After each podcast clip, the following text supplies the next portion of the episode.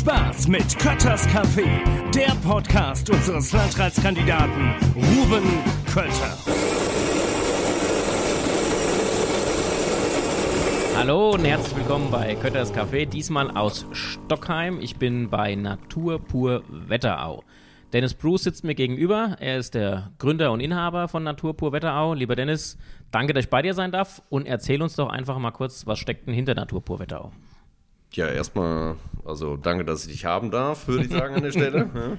Ja. Ähm, genau, ich bin der, bin der Dennis Bruce von Natur pur Wetterau. Ähm, und wir äh, probieren ganzjährige Beweidung äh, von Hochlandrindern im Wetteraukreis durchzusetzen. Ähm, und äh, für diese Teile ne, ähm, suchen wir uns Weiden und Streuobstwiesen aus, die eigentlich nicht mehr in der Bewirtschaftung waren. Und da würden wir gerne Hochlandritter platzieren, weil die finden wir total klasse. Du hast ja schon einige. Also ich war ja, ähm, ich glaube letztes Jahr war es, war ich mal bei dir in Stammheim und habe mir mal ein, Gelände angeguckt. Wie viele Tiere hast du? Genau, also aktuell habe ich an Tieren ähm, knapp 50 ja, und ähm, davon habe ich jetzt aber Teile weggegeben, wir haben einen Partnerbetrieb, weil uns halt ein bisschen die Flächen abhanden gekommen sind. Das ist so ein längerer Prozess bis man jetzt so an die Flächen kommt. Und ähm, dann ist halt immer der Prozess, dann hat man auf einmal nicht genug Tiere. Mhm. Ja? Und dann ist es halt immer schwer, dann mit Tieren nachzubesetzen. Und deswegen hatten wir, also haben wir auch einen jungen Landwirt getroffen, der auch so richtig Hochlandrinder und ganzjährige Weidehaltung. Der ist allerdings ein bisschen weiter weg. Und ähm, der hat uns die Möglichkeit gegeben, dass wir die Tiere auslagern. Das war für uns auf jeden Fall super. Machen wir mal fünf Schritte zurück. Du bist ja jetzt kein gelernter Metzger und hast irgendwann mal in der Metzgerei gelernt und dann gesagt, so und jetzt möchte ich mich gerne mit Hochland, Hochlandrindern selbstständig machen, sondern du kommst beruflich aus einer ganz anderen Ecke raus. Was Ge hat dich denn dazu bewogen, Hochlandrinder zu halten?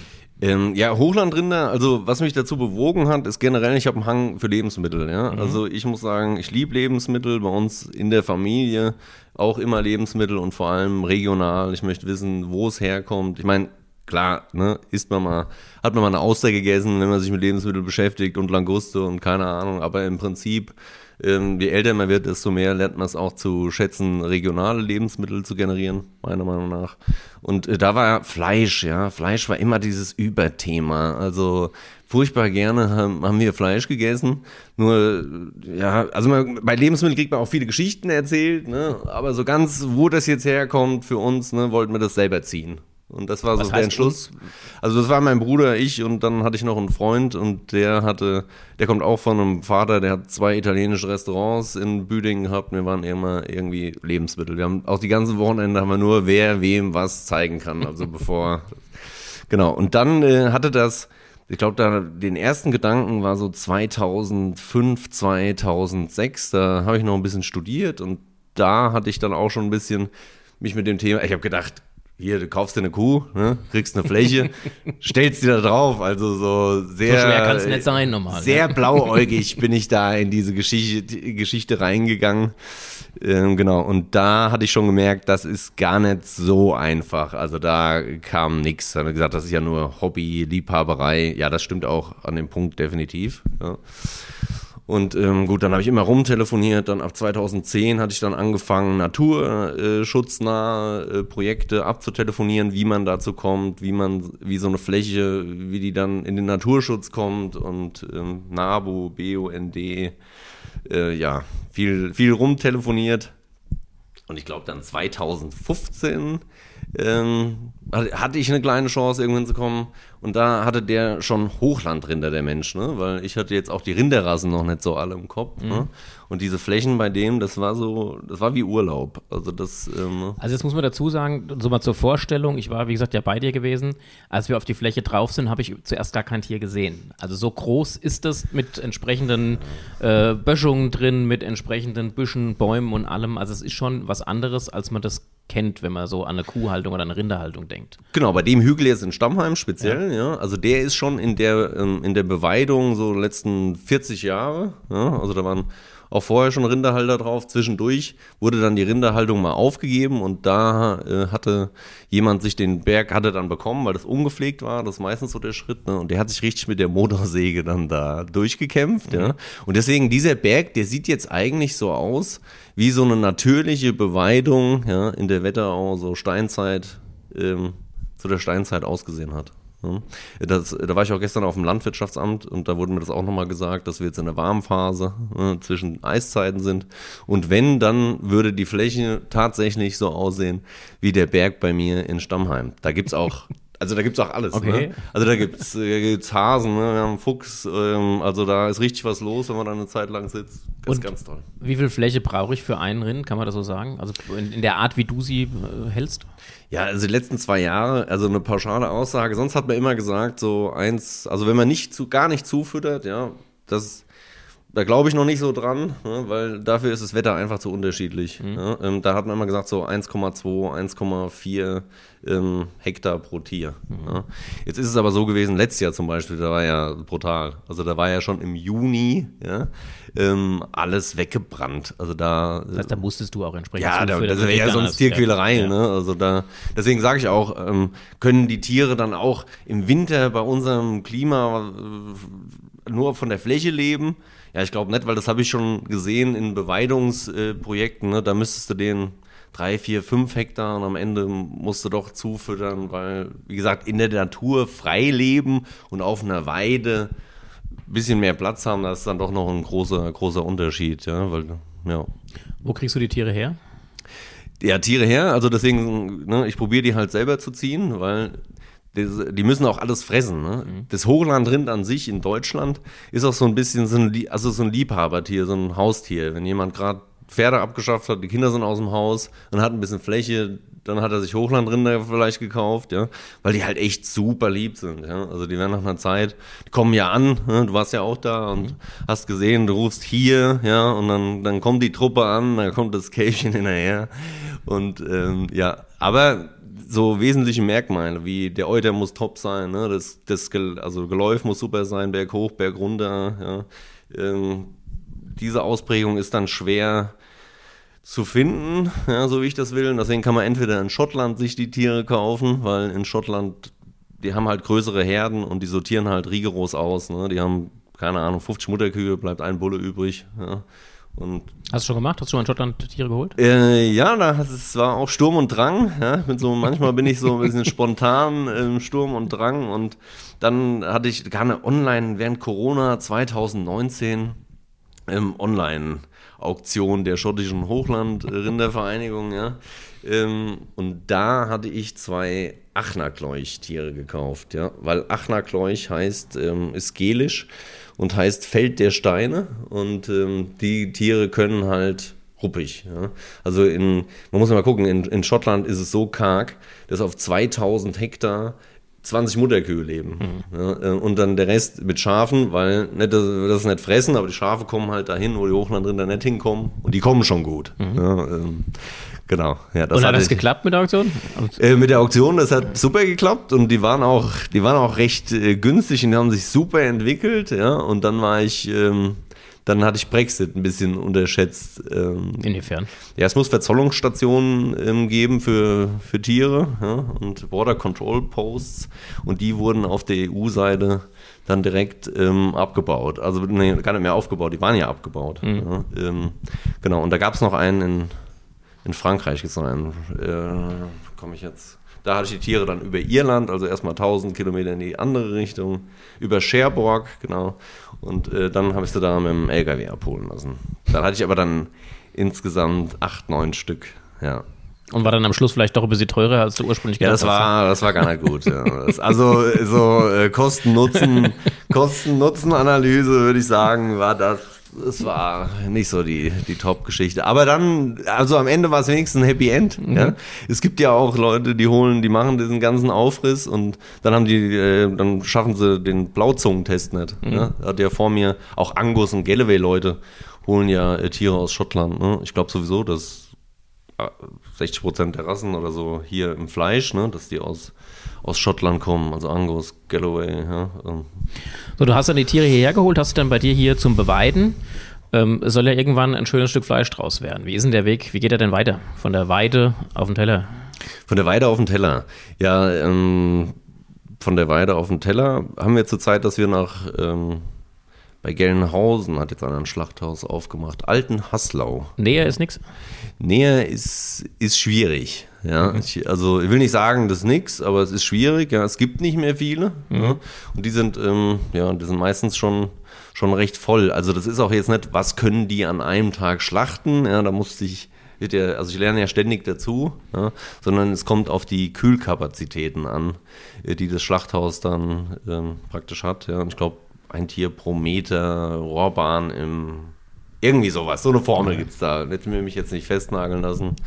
Genau, und ähm, deswegen, aber wir sind ja eigentlich ganz glücklich, dass es ein alten Haslau ist, ne? weil unsere Tiere sind schon immer ein bisschen den Hänger gewohnt, weil es heißt auch immer, der, der Stress, ja, also den das Tier beim Schlachten hat.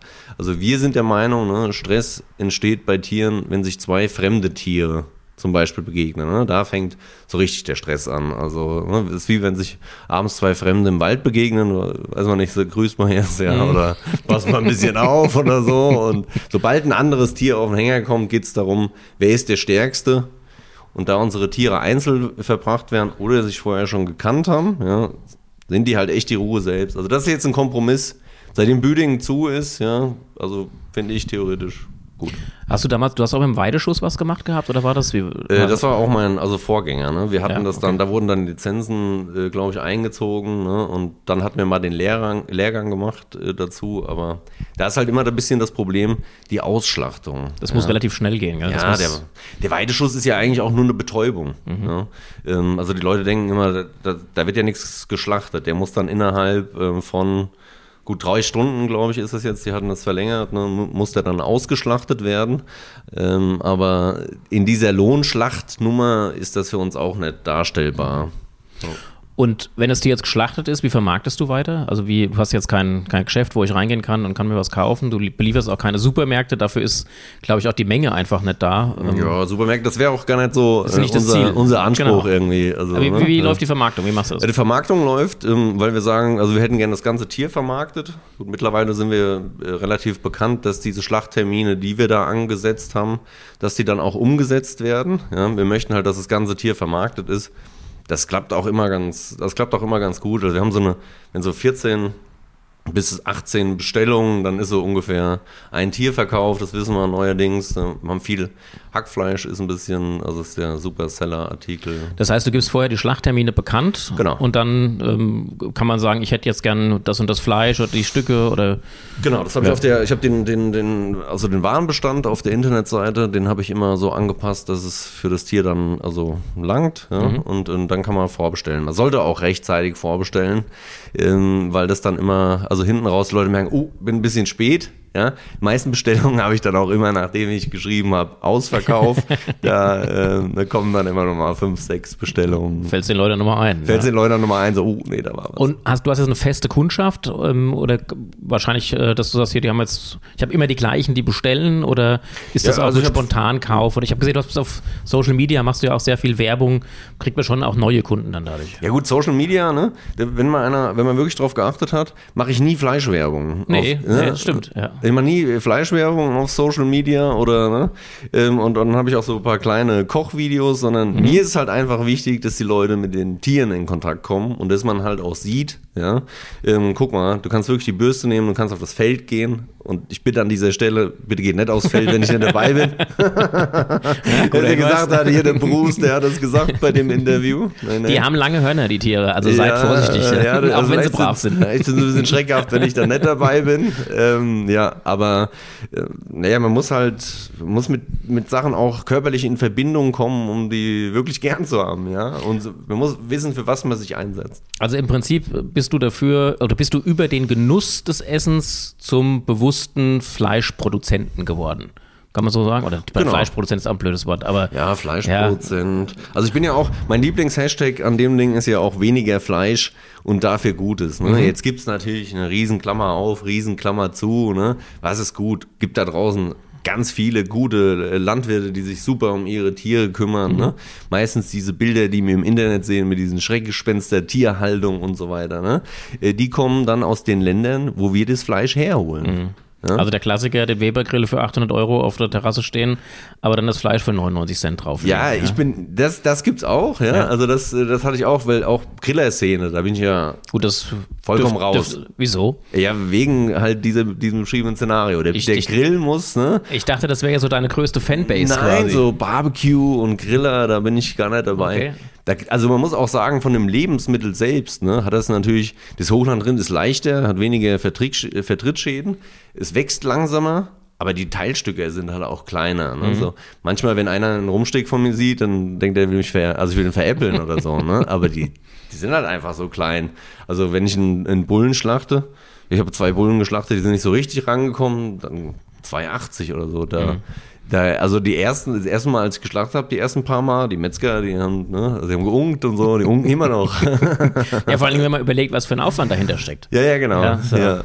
genau. Aber gut, das ist ja die, die Ideologie, die du vertrittst, dass du sagst, hier, ich betreibe diesen Aufwand, den Tieren geht's gut bei mir, die wachsen vernünftig auf und hinterher gibt's auch ein qualitätsvolles Stück Fleisch davon. Kein riesiges, aber es hat Qualität. Genau. Ja. ja.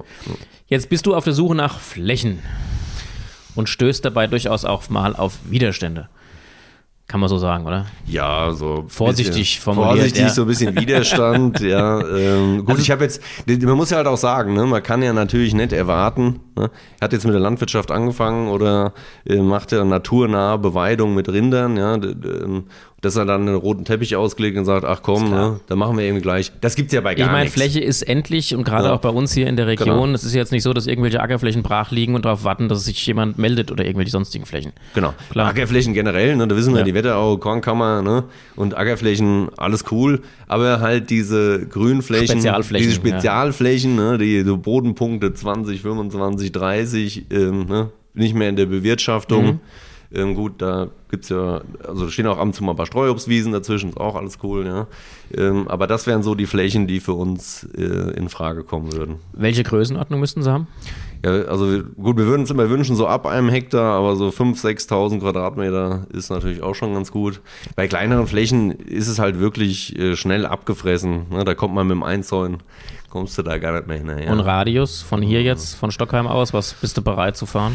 Ja, also wenn man mal eine größere Fläche da hat ne, und das liegt irgendwie auf dem Weg, dann, also wir haben ja zum Beispiel auch in Maintal Mhm. ja, ein großes, äh, größeres Beweidungsprojekt und das machen wir auch schon seit Jahren. Die so. haben wahnsinnig viele Streuobstwiesen da in Maintal, sind sehr bekannt dafür. Ja, aber da sind sie jetzt auch, also sie haben es zusammengepackt und da wollen sie nur noch, dass es äh, abgefressen wird. Also da war ich noch nie, ne? Also die wissen genau, was sie machen wollen und dann die, die Flächen, die ich habe, die haben ja auch eine, eine weitere Fläche äh, jetzt gegeben, die muss halt noch gerodet werden. Da ist jetzt äh, Baumbestand oder sowas drauf.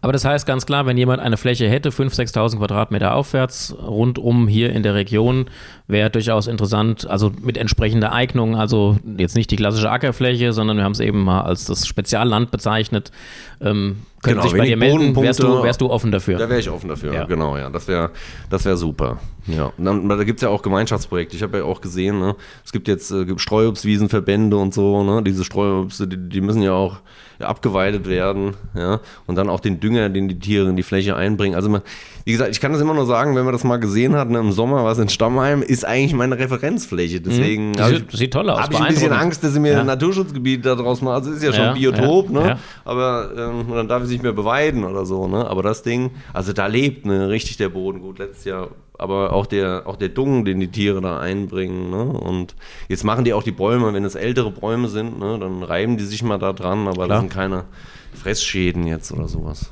Ja, also Streuobstwiesen kommen meiner Meinung nach, ja, kommen da auch in Frage. Ich frage mal ganz indiskret, kannst du denn schon davon leben, dass du das machst? Oder Ach ist nee, das, das, ist äh, geht nicht. Nee, nee, das ist, ist nach wie also vor da, ein da ist es Hobby? nach wie vor so, ne, ja, dass man da Geld reinsteckt. Mhm. Also da, ja, ähm, das kann man sich durchrechnen und ähm, dann macht man das, weil das, also das ist ganz klar im Moment noch, ja. Mhm. Ich, also würde es gerne als Start-up bezeichnen, aber die Wahrheit ist wohl doch, dass es eine Liebhaberei bis hierhin ist, weil du halt Geld reinstecken musst. Ja, ähm, also unterm Strich legst du drauf aktuell. und Oder dann wenn du auf jeden Fall doch. Wenn du vorher mit Landwirtschaft nichts gemacht hast, Ja, klar. also Viel. Kühlhänger, der da draußen steht, ne, der kostet schon, keine Ahnung, 15 Steine oder so. Dann, dann brauchst du ja, brauchst ja alles. Ja? Und ähm, da bei der Fläche, was für uns natürlich auch super wäre, wenn irgendwie so eine befestigte Fläche irgendwie gewerblich oder ein Stall drauf oder so. Das wäre ganz riesig. Am Anfang haben wir auch gedacht, ganzjährige Beweidung, da brauchst du nie einen Stall oder so. Ja, in der Theorie ist es richtig, wenn da vielleicht auch noch der Wolf irgendwie rumrennt und das Tier ist dann, mhm. ist dann angezählt und der Wolf schnappt sich das. Aber ne, in, in so einer landwirtschaftlichen Weidehaltung muss das Tier dann halt auch mal reinholen, ja, weil ähm, Tiere untereinander, die sind ja dann wiederum nicht so lieb zueinander. Nee, das mit Wolf ist eine Thematik für dich. Ich habe jetzt gehört, hier neulich war ich bei einer Naturschutzgruppe, die haben so fünf Stück gibt es im Radius ähm, um uns rum mittlerweile, die okay. bekannt sind.